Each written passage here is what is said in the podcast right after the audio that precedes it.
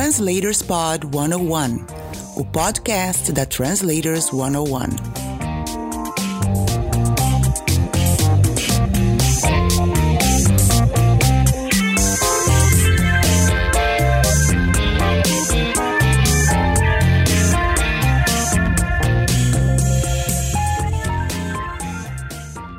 Olá, tudo bem com você?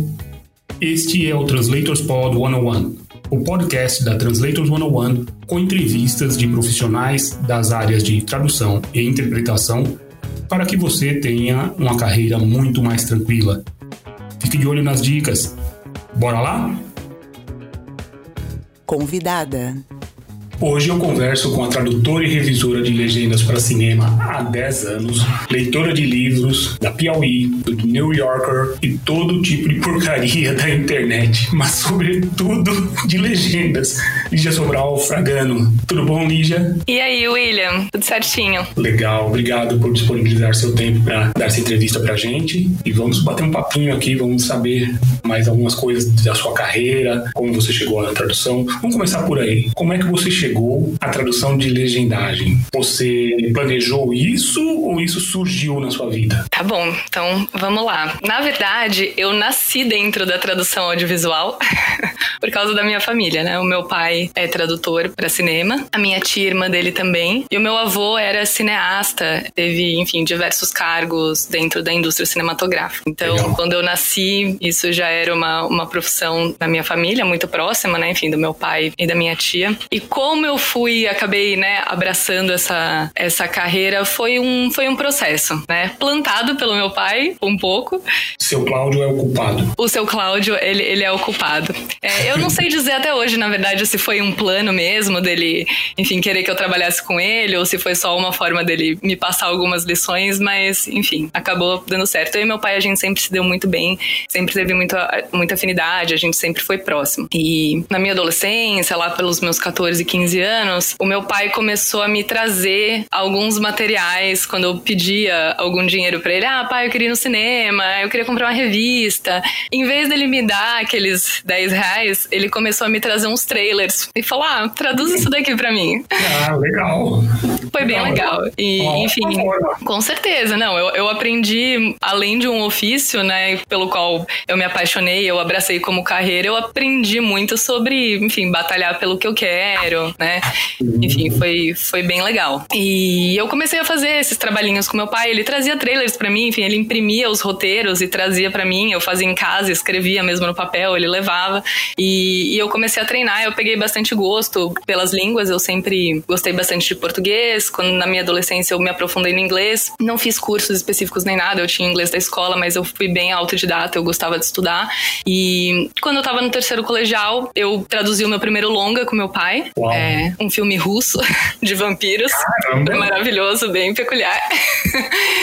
e, enfim, aí eu já fui pro vestibular com essa ideia de, de fazer letras e ficar nesse, por esse caminho mesmo da- das línguas, né, dos idiomas e do- dos estudos linguísticos. Legal. E foi isso que eu fiz, né? Eu entrei na faculdade de letras aqui em São Paulo, na FELESH, na USP, e fui fazer um bacharelado em inglês. A FEFELESH não tem curso de tradução, então eu fui fazer o bacharelado em letras. Infelizmente. É, infelizmente. Tem, enfim, algumas optativas, né? Tem uma grade de tradução em optativas que você pode fazer, muito boas, com professores, enfim, maravilhosos, Sim. consagrados. Eles também? Você saía seguindo? Porque eu saía seguindo. Eu saía seguindo a Lenita, o John Milton.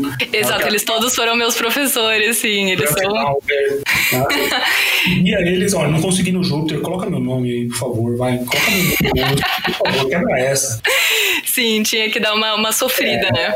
Pra sim, conseguir as vagas. Mas foi muito bom, foi muito rico, enfim. É, eu tive bastante contato com eles e isso me ajudou bastante. Porém, eu tinha essa coisa de casa, né? Eu já, quando eu entrei na faculdade, no meu primeiro ano, eu já, meu pai montou uma sala pra mim no, no escritório que ele tinha e eu trabalhava todas as tardes com ele, né? Eu me dividia entre a faculdade e nesse sentido eu tive um desenvolvimento profissional muito rápido, porque eu tive um acesso ao material, ao trabalho muito privilegiado, que eu não teria em nenhum outro lugar. Então, quando eu terminei a faculdade, eu já tinha muita experiência com tradução, já tinha passado por muitos materiais. Enfim, foi assim que eu comecei a fazer legendagem, que na época a gente não chamava de legendagem, a gente chamava de tradução para cinema, porque não era um uhum. processo automatizado, né? Então a gente fazia a tradução em Word das legendas. É, pois é, que é um, um, sistema já, quando a gente olha e fala, nossa, bem, bem jurássico. Não tanto quanto né, o início do meu pai, que ele fazia as legendas na máquina de escrever, então já era um salto bem grande. Ah, é? Mas... No, no perfil do seu pai que ele fazia pietagem. Pietagem, sim. Ele é muito saudoso da, da pietagem que ele fazia. Pietagem, cara. E foi uma coisa que eu acho.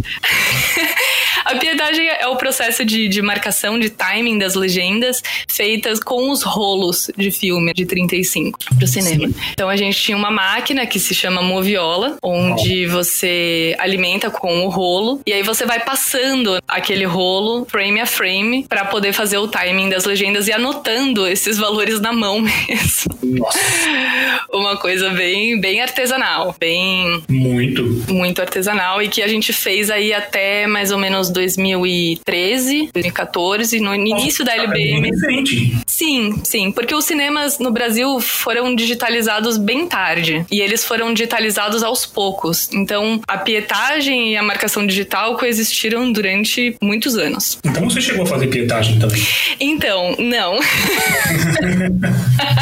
o meu pai quis muito que eu aprendesse. Ele falava: você tem que aprender, porque é parte do trabalho, mas eu que era jovem, já um pouco mais né, ligada em tecnologia, falava pro meu pai que a pietagem não tinha muito futuro. Era um trabalho fisicamente exaustivo. Imagina. Exaustivo. Meu pai, até hoje, né, enfim, mesmo depois de muitos anos sem fazer, ele tem tendinite em três pontos: no ombro, no punho e no cotovelo do braço em que ele girava a manivela da moviola. Tudo isso resultado da pietagem. Tudo isso resultado da pietagem. E ele morre de orgulho, imagina. Você vai falar pra ele, ele fala, imagina, minha profissão, sabe? sabe? Mas não, eu desde sempre já olhei e falei assim, hum, isso aqui não é a minha praia.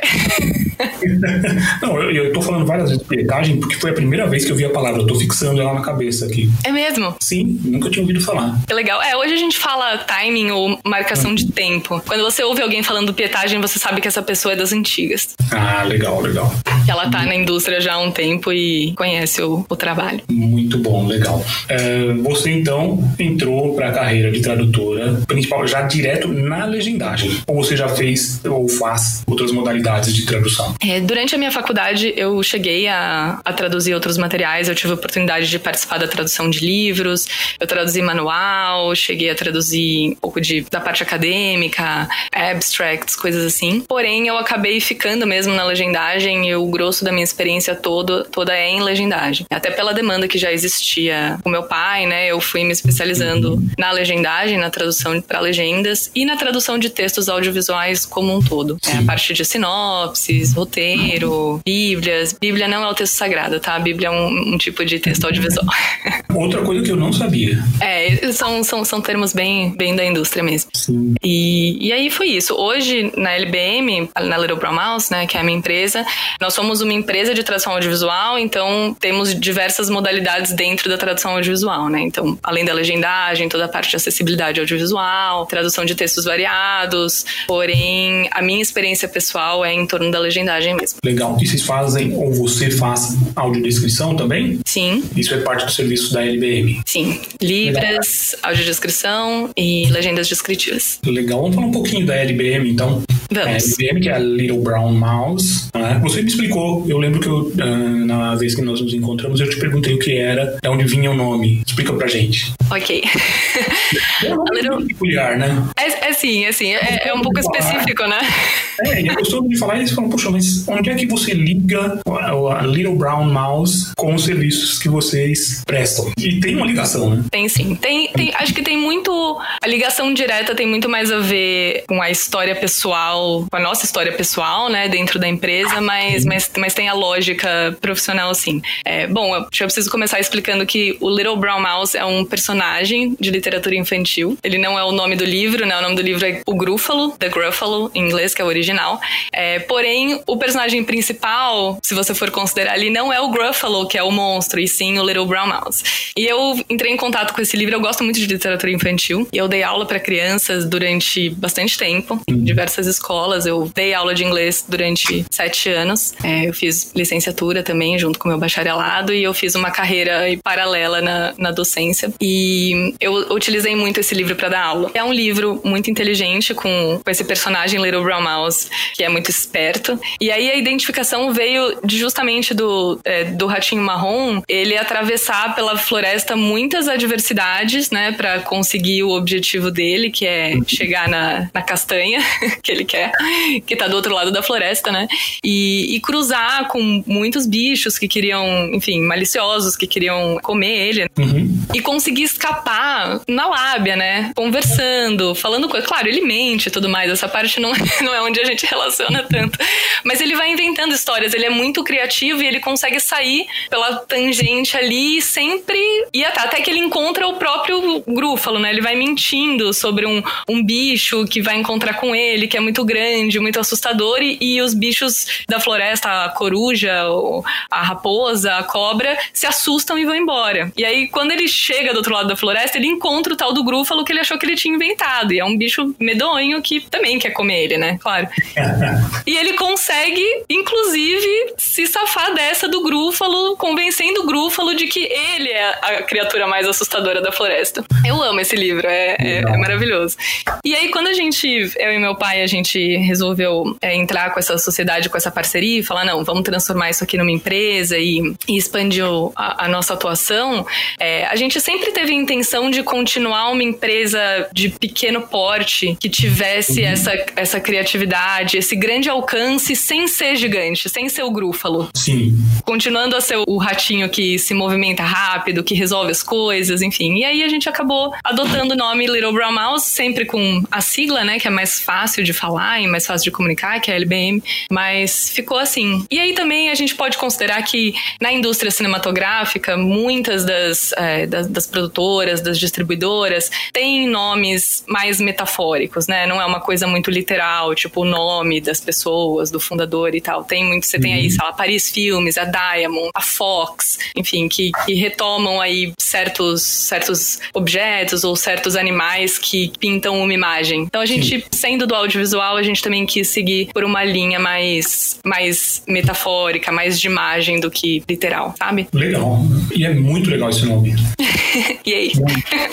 Muito legal mesmo. Bom, você escreve os posts da LBM, não sei se todos, mas a maioria acho que são seus, né? Uhum. De autoria. E você não tem um projeto para escrever livros, porque a sua escrita é ótima, é uma delícia de ler. Olha, primeiro, muito obrigada. É, é sempre muito legal ouvir elogios sobre a minha escrita, porque realmente é uma coisa que eu gosto bastante de fazer. Eu acho que talvez a minha maior vocação seja a de escrita, embora o ofício maior seja a tradução, mas eu acho que a minha vocação maior é, é da escrita e sempre foi, desde que eu era pequena. E, inclusive, quando eu traduzo, eu tenho, eu tenho essa, essa orientação interna, sempre tive de transformar a minha tradução na forma mais próxima de um texto original. Sim, ótimo. Justamente pelo trabalho da, da escrita que eu prezo muito. Uhum. Eu acho que escrever um livro seria muito legal. Eu gostaria, com certeza é um projeto que eu gostaria de, de abraçar. Uhum. Eu acho que eu precisaria encontrar aí o, o tema, né, que me... Eu tenho muitos interesses, eu sou uma pessoa um pouco imperativa.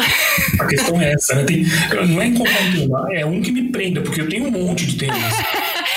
É, eu, enfim, eu tenho interesses diversos e eu sou bastante agitada. E para eu centrar em, em um tema para escrever alguma coisa, é, eu sei que ter, né, tem que ser um, uma grande, um grande propósito, assim, né, uma grande paixão. E aí eu precisaria achar isso, mas eu acredito que um dia vai, um dia vai acontecer. Olha, posso te sugerir um. Vamos lá. A história da sua família com o cinema, o envolvimento da sua família com o cinema. Hum, mas uma coisa de historiografia. Não, historiografia é. da, da da tradução do cinema passando pela minha família com um ponto de vista mais Sim. pessoal. Isso, ou mesmo mais, é, até, de repente até fictício, colocando fatos da sua família no. Bom. Gente, você já quer me jogar num romance já. Ah, claro. já imaginei aí umas 500 páginas, algo assim. Uau, nossa, William, ambicioso. Você vai ser meu publisher? Olha, a gente conversa. é, mas já tá. Coloquei aí uma sementinha, vamos lá. Adorei. Vamos ver se, se ela gera frutos. Mas eu acho que você tem muita coisa para escrever e como você escreve muito bem, né? Tem a história da família toda aí ligada à legendagem, ao cinema. Poxa, acho que, bom, ficou a dica. Maravilha. Vou super pensar sobre isso. Agora você plantou uma, Né? uma semente no meu coração. Foi maldade, foi maldade pura. Maldade do bem, né? Você aqui. Sim, sim, claro, claro. Uma maldade pura. Bom, vamos lá. Qual foi, no, nesse, em todos esses. Você tem 10 anos de experiência, é isso? É, eu, eu coloco 10 anos. É, Mas já é mais. é, já, já é mais. Eu acho que a, a parte dos 10 anos já tá um pouco desatualizada. Foi quando talvez eu, eu comecei o blog. Eu já tenho cerca de 15 anos. Se você considerar a minha experiência lá de trás, seria mais. Mas eu, eu profissionalizo a partir do momento que eu comecei a trabalhar no escritório. Pra não considerar a minha experiência de adolescência como experiência profissional, né? Era essa daí que eu ia falar. Poxa, mas você já tá lá pros 20 anos, pelo menos. É, o meu contato com a área, sem dúvida, já tá é, pros 20 anos. E nesse tempo todo, principalmente, é claro, na parte profissional, qual foi o seu trabalho mais desafiador? Ou o trabalho mais desafiador da LBM, que a LBM traduziu, por exemplo, Moonlight, Green Book, né? Pode ser tanto da sua carreira quanto da LBM. Tá, em termos de tradução mesmo, né? Sim, sim. Olha, nossa, William, eu tô, eu tô aqui pensando. A gente teve trabalhos desafiadores. Algumas coisas, infelizmente, eu não posso comentar. Claro, claro. Gostaria muito, mas não posso comentar. Não, É. segura essas aí. É, porque, enfim, envolve. Sim, isso é importante, a gente sempre frisa aqui quando alguém, quando eu faço essa pergunta para alguém e a pessoa fala, olha, poxa, tem uns aqui muito legais, mas eu não posso contar. Isso é importante, a gente frisar a confidencialidade do nosso trabalho, né? Tem coisas que você não pode, você tem um, um acordo que você não pode expor mesmo. Tem outras que seriam constrangedoras mesmo para É, é, pois é, tem coisas que são melhores, né, ficarem. Sim, mas esse é um cuidado que o tradutor profissional precisa ter. É, sem dúvida. A gente passou por, por muitos, muitos trabalhos desafiadores em termos de conteúdo, certeza. Por exemplo, filmes como, como Moonlight, como Green Book, são filmes muito gostosos de traduzir. Então eu não diria que eles são desafios desses desafios que fazem a gente querer chorar, né? São desafios que fazem a gente sorrir, de falar, nossa, que material bom e que bom que eu tenho a oportunidade de, de mexer com isso. Sim, né? Mas eu acho que talvez seja legal comentar que na LBM a gente não trabalha sozinhos. A gente trabalha em equipe, a gente tem equipes de tradução. Uhum. Então, todos esses materiais que a gente recebe e que tem um nível de sensibilidade maior, como é o caso do Green Book e do Moonlight, porque aborda questões raciais, socioeconômicas e, portanto, é um material sensível, ele é feito em conjunto, com muitos inputs, com, com visões diferentes, de pessoas diferentes, com discussão, com análise, com pesquisa. Então, isso torna o trabalho muito mais tranquilo, sabe? Sim, sim. E prazeroso também. E o resultado a gente não precisa nem falar, né? Não, não É o melhor possível. Eu, eu assisti ao Green Book e achei sensacional a legendagem. O Moonlight até hoje eu assisti. Moonlight é demais. Moonlight é um dos meus filmes preferidos de todos os filmes que eu já vi na minha Ah, vida. Tá na minha lista aqui, mas é que a lista não, não chega ao fim, sabe? Nunca vai chegar, ainda bem. Não, Já não. pensou não ter mais o que consumir de Não. conteúdo? É o fim da vida. Ainda mais numa era como a nossa de internet, como é que você vai chegar ao fim do conteúdo? Não esquece. É, a questão é selecionar o conteúdo, né? Não chegar ao fim dele. A curadoria é, é que consome muito tempo às vezes. Certo. Mas enfim, desculpa se eu não consegui responder a sua pergunta de, de um material, enfim, muito desafiador, mas Não. eu acho que, que é mais isso. Por exemplo, a gente fez outros materiais. No último um ano e meio, eu acho que eu traduzi três longas, três ou quatro. É, e a maior parte deles foi versão. E a parte de tradução eu já não cuido mais faz algum tempo. E Legal. esse ano, por exemplo, a gente traduziu no começo do ano, uma parte da minha equipe tava de férias, eu tava cobrindo, e eu fiz a versão para inglês do Minha Mãe é uma Peça. Paulo Gustavo, Sim, que Nossa. foi um filme. Eu não, eu não tinha assistido os primeiros, esse já era o terceiro filme da franquia. E eu fui com expectativas bem moderadas, enfim, comédia, ok, mas assim, o filme é hilário. Hilário, hilário, assim. Eu não, eu não tava Sim. esperando que fosse tão engraçado. E um filme extremamente desafiador. Assim, a, a Dona Hermínia, que é a personagem, né, é, principal, tem um jeito extremamente peculiar de se expressar e muito brasileiro. Ela usa muita gíria e coisas que ela mesma inventou. Fala muito muito rápido, muito rápido, assim, engata uma frase na outra, ela fala sozinha enquanto ela está falando com outras pessoas, então assim, a quantidade de, de informação que ela gera por segundo é sem par.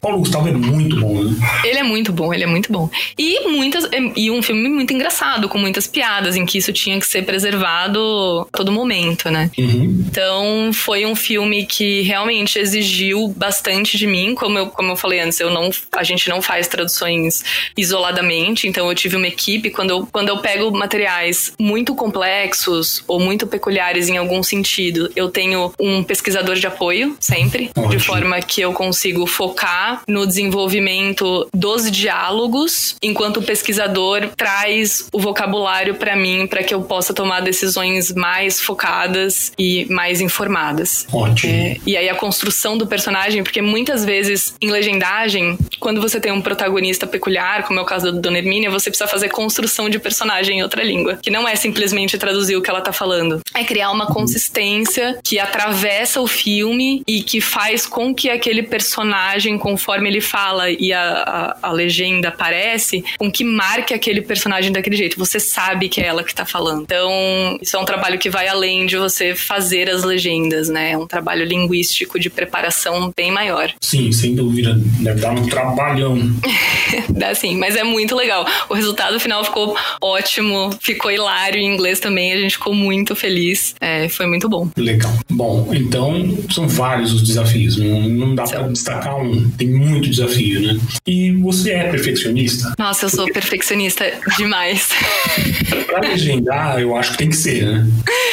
Já para ser Sim. intérprete, você, a maioria dos entrevistados até hoje disseram não dá para ser é, perfeccionista ao ponto de não aceitar um erro seu na cabine ou essa palavra não, porque tinha uma outra melhor, eu vou querer corrigir. Nesse, nesse nível, não dá para ser. Mas na legendagem, eu acho que tem que ser, né? Ah, tem que ser. Assim, a coisa do perfeccionismo, ela. Eu acho que como qualquer outra característica que alguém possa ter, ela tem o seu lado bom e o seu lado ruim. É, a gente construiu o trabalho da LBM, é, eu digo a gente porque a LBM é uma construção feita por várias pessoas e não só por mim, né? E, e traz as características de várias pessoas, mas um dos pilares da LBM é a excelência. Nós entregamos excelência para os nossos clientes. Então o perfeccionismo entra aí, né? Em, em você fazer um trabalho Sim. de excelência, um trabalho que é criterioso em detalhes, né? Que não é só bom, que não é passável, que não é nem muito bom. É um trabalho que é difícil de ser encontrado em outro lugar. Dito isso, assim, é, existem materiais e materiais, né? Existem situações e situações, é, contextos e contextos. E o perfeccionismo pode levar a gente à paralisia, né? E isso não pode acontecer. Então, Exatamente.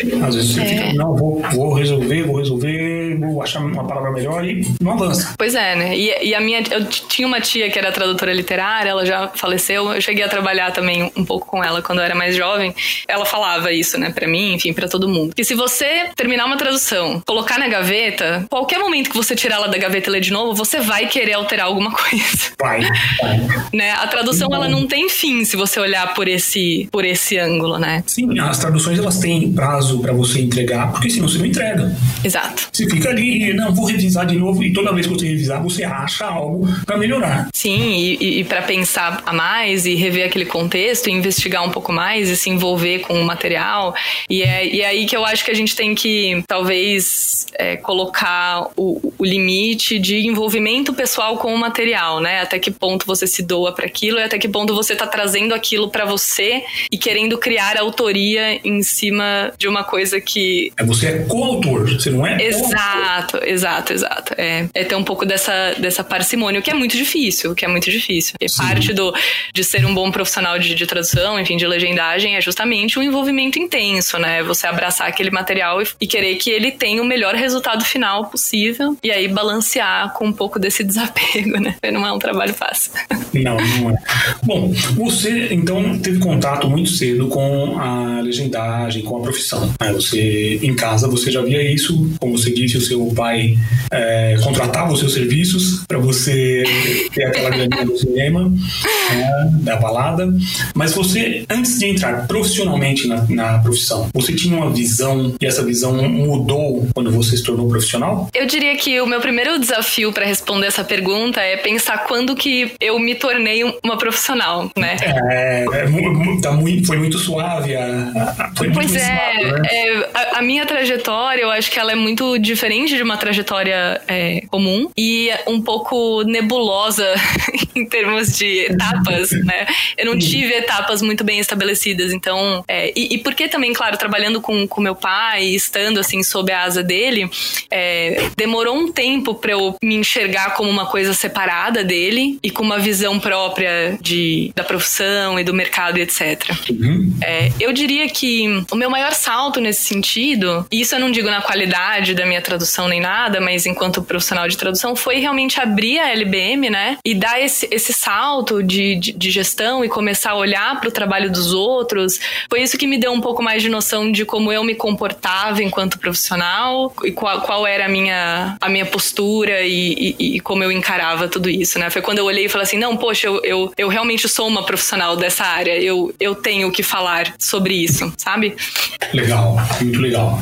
Bom, vamos passar então agora para aquela parte que o pessoal mais gosta, hum. que é a parte de dicas. Dicas? Dicas. Eu queria que você é, oferecesse alguma dica para quem é, quer se tornar tradutor de legendagem. Vocês fazem dublagem também aí, não? A gente faz, em menor escala, mas faz. A gente faz mais projetos internacionais de dublagem do que nacionais. Legal. Então, uma, é, uma não, várias, quantas você quiser, dicas sobre como a pessoa deve se preparar para se tornar tradutor de legendas, tradutor de legendagem, né? Bom, qualquer outra dica profissional que você possa dar. Vocês há pouco tempo fizeram uma postagem pedindo para teste de voz, né? Isso, locutores. Isso, é, locutores. Então, também sobre o que vocês procuram quando vocês fazem esse tipo de anúncio. Umas dicas para uma dica para quem pensou ou se candidatou a essa vaga que vocês möglichst disponibil. Tá. É, falando de locução especificamente, a gente lançou a vaga, né, para é, aumentar e melhorar o nosso banco de vozes. A gente trabalha bastante com locução, mais do que dublagem. A gente faz é, em português, fazemos bastante locução, tem a ver com voice-over, com audiodescrição, enfim. E ali na descrição da nossa vaga, é, tava bem, bem objetivamente descrito como a gente, que tipo de perfil que a gente queria, né? A gente uhum. tava procurando ser, seres humanos incríveis, então é, isso significa que a gente procura por, por pessoas que têm uma qualidade pessoal além da profissional, né? Que a gente identifica como pessoas bacanas e com quem a gente tem afinidade. Isso é muito importante numa empresa pequena. Pessoas que são apaixonadas pelo que elas fazem, né? Então que têm prazer em trabalhar com aquilo, porque isso significa que elas vão contribuir para o trabalho e não só executar o trabalho. Claro, a parte profissional, ter o DRT, enfim, ser devidamente profissionalizado é uma coisa importante. E... É isso que eu ia te perguntar. Pra, mesmo para locução, é necessário ter o DRT? É necessário ter o DRT. Na LBM é necessário ter o DRT. Sabemos ah, que em outros lugares não, mas, mas pra gente sim. É... Tá, é parte do processo de qualidade de vocês. É parte do processo de qualidade. E isso vale, é, enfim, para legendagem e para outros serviços também que, que a gente contrata. Por quê? Né? É claro que a gente sabe que no universo da tradução existem várias formas de você se tornar tradutor, né? Nem todo mundo fez letras, nem todo mundo fez uma graduação em tradução, muita gente veio de outras áreas e, e acabou se embrenhando no caminho da tradução e são excelentes profissionais. Mas a profissionalização na tradução, ela é essencial. Quando alguém me escreve, me manda, enfim, um currículo ou me aborda para falar, ah, é legal o que vocês fazem, se precisar de ajuda, me avisa. Eu falo, gente, eu, eu jamais vou contratar uma pessoa que não tem um curso de legendagem, eu não vou ensinar. Eu não direitinho, Lígia. Não, William, não dá, William. Um mês de intercâmbio, fiz o CCAA todinho. Ah, William, eu, não é o suficiente. Meu precisou de ajuda, eu traduzi para ele um livreto lá. Olha só que bom. É bom de colocar no currículo, mas não é o suficiente. Você não quer me ajudar também, né? É. Você tem que se ajudar, William. Agora, agora, é assim, esse pessoal fica famoso, não, não ajuda mais os pobres. Pois é, né? Por isso, né? Ou por algo parecido. Subiu a cabeça. Não, eu sempre. É, eu acho que eu acho que é importante dar orientação. E se, pessoa, se alguém vem até você pedindo esse tipo de orientação, é a sua oportunidade de fazer educação da pessoa ali naquele momento. Exato. Fazer um curso né? é, de formação de legendagem, de tradução para dublagem ou qualquer outra coisa, eu, eu considero fundamental. Não significa que a gente só trabalha com pessoas formadas em legendagem, é, porque às vezes a gente precisa acessar profissionais que não têm experiência em legendagem, mas que trazem alguma outra coisa técnica que a gente precisa, então uma língua exótica, por exemplo, alguma coisa assim. Então, internamente na LBM a gente tem processos estabelecidos para auxiliar o tradutor que eventualmente não saiba mexer com legendas, mas isso é a exceção, não é a regra. Então, passar por um curso de formação é essencial do ponto de vista do empregador e do seu ponto de vista como profissional, porque no mundo da legendagem, da tradução em geral, você precisa de contatos. Você não vai anunciar o seu serviço de tradução e ter gente chovendo na sua porta para tipo, não, traduzir não as coisas. Pagar, não adianta pagar Google AdWords, não, não, não vai Não, é não adianta. Então você precisa se inserir na comunidade, na comunidade tradutória, mostrar que você é um bom profissional e que você tem a acrescentar, que você tem gosto pelo aprendizado, né? Isso começa com seus professores de legendagem. E isso acontece sempre, toda hora. Você vai fazer um curso de legendagem e você é ali escolhido, né, pelos seus professores para, enfim, para eventuais trabalhos, para né? indicações. É, indicação é tudo. Então, se você não está disposto a, a entrar para né, esse grupo e que realiza esse trabalho, realmente a, a chance de sucesso profissional é, é mínima, né? Sim, é o networking, né? É o networking. Networking Exatamente. no lugar certo, com as pessoas certas, participação em congresso, cursos. Sim, desenvolvimento profissional, né? Exatamente. E aí, saindo dessa parte do aprendizado técnico mesmo, né, no, do desenvolvimento do, do, ofício da tradução você com você, é, como dona de empresa e de uma empresa que já está com um porte um pouco maior, eu diria que é, na nossa pesquisa, a gente fez uma pesquisa é, bem recentemente, a gente teve muitas respostas sobre formação de legendadores, sobre as dificuldades, os desafios, o próprio curso de formação, se tinha sido bom, se não tinha,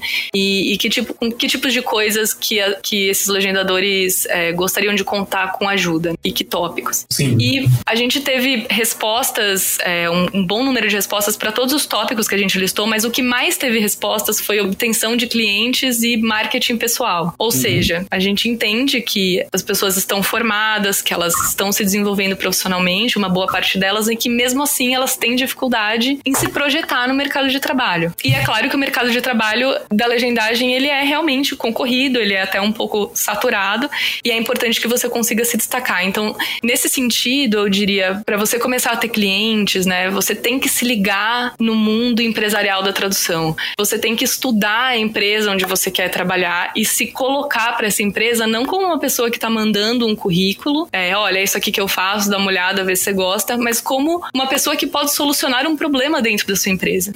Então, entender melhor que você tem um papel muito grande em obter o cliente, muito mais do que uma oportunidade que pode surgir, é, eu acho essencial, chave mesmo para mudar essa, essa seca, sabe? De, pô, não consigo cliente, não, não, não consigo me estabelecer profissionalmente, etc, etc. Ótima dica, ótima. Eu fui praticamente um curso.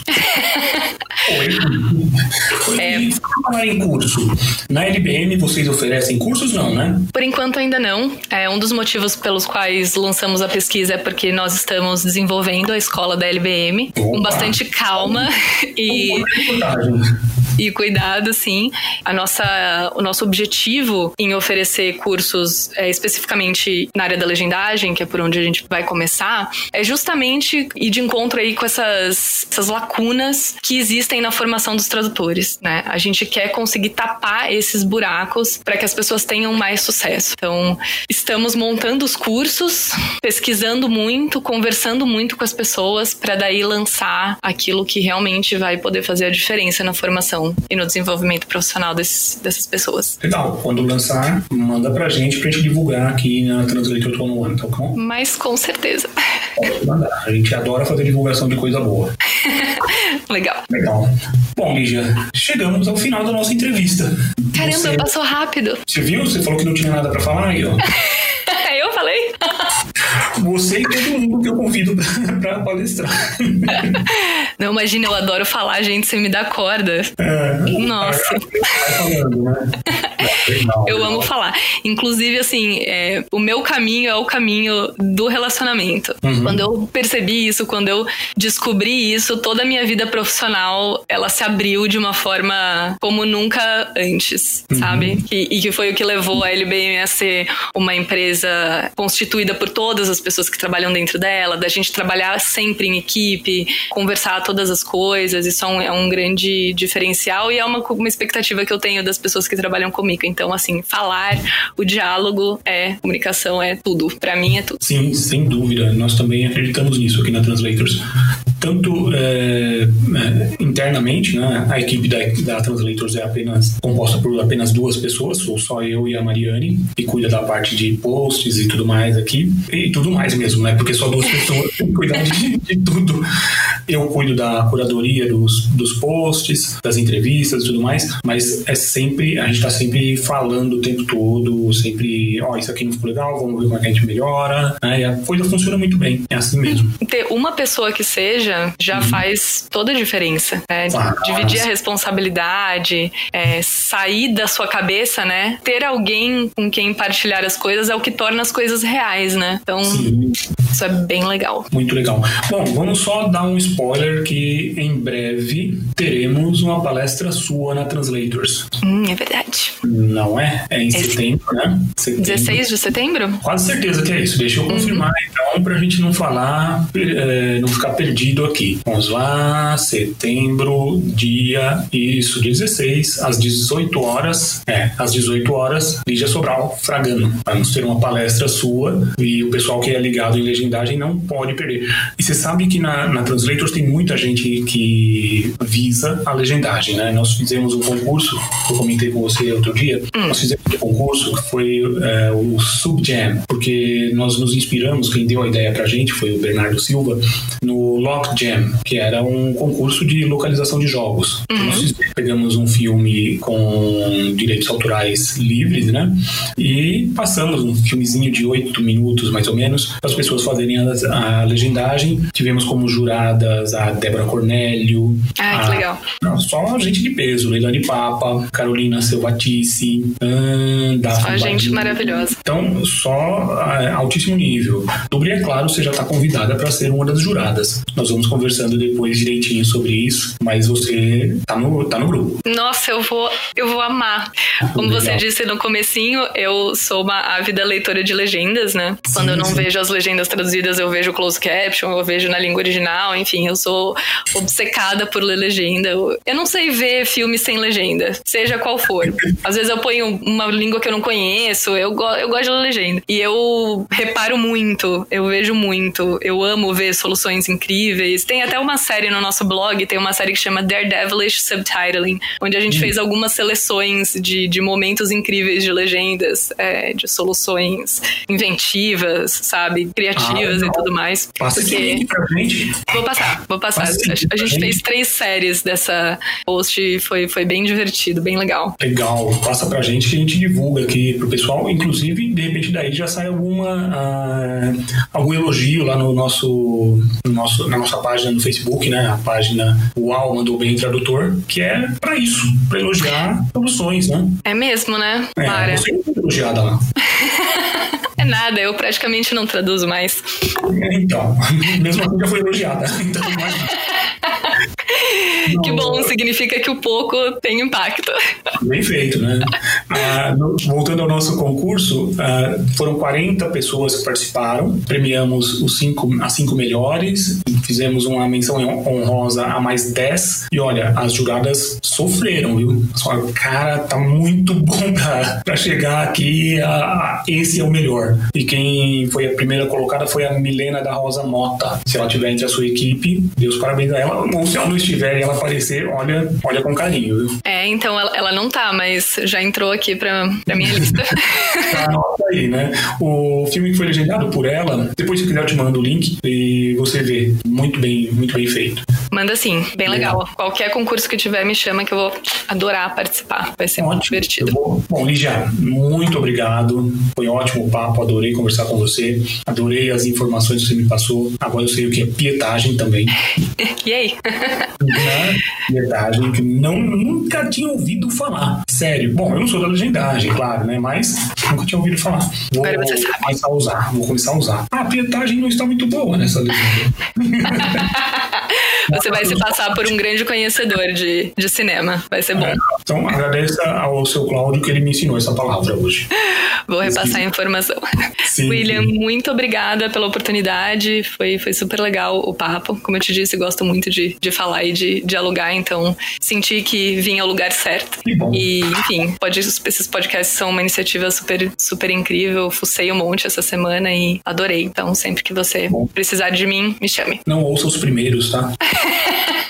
Não, os primeiros a gente sempre deixa lá, bem, é, bem mais na deles, né? Bem lá, quietinhos. Né? A gente vai aprendendo. É. A pós-edição, eles cuidaram melhor agora desses mais recentes, sabe? O pessoal da pós-edição tá aprendendo a fazer. É, não, é isso. É que nem começo de carreira em tradução, né? Você não vai olhar de referência aquelas primeiras traduções que você fez. Então, as primeiras edições a gente deixa também ali. Legal. Mais para o passado mesmo. Tá ótimo. Então, muito obrigado, Lígia. E a gente se fala. Falou, William. Obrigadão. Um abraço. Tchau. E como diria certo personagem, por enquanto é só, pessoal. Na semana que vem estaremos de volta com mais uma entrevista para vocês. Até lá! Esse programa só foi possível graças aos assinantes premium da Translators 101. Para ter acesso a todas as nossas palestras gravadas, todos os nossos eventos presencial ou online, tente se tornar um assinante visitando translators101.com.br. O custo é extremamente baixo, você terá acesso a conteúdo e certamente ajudará na sua formação como tradutor ou intérprete.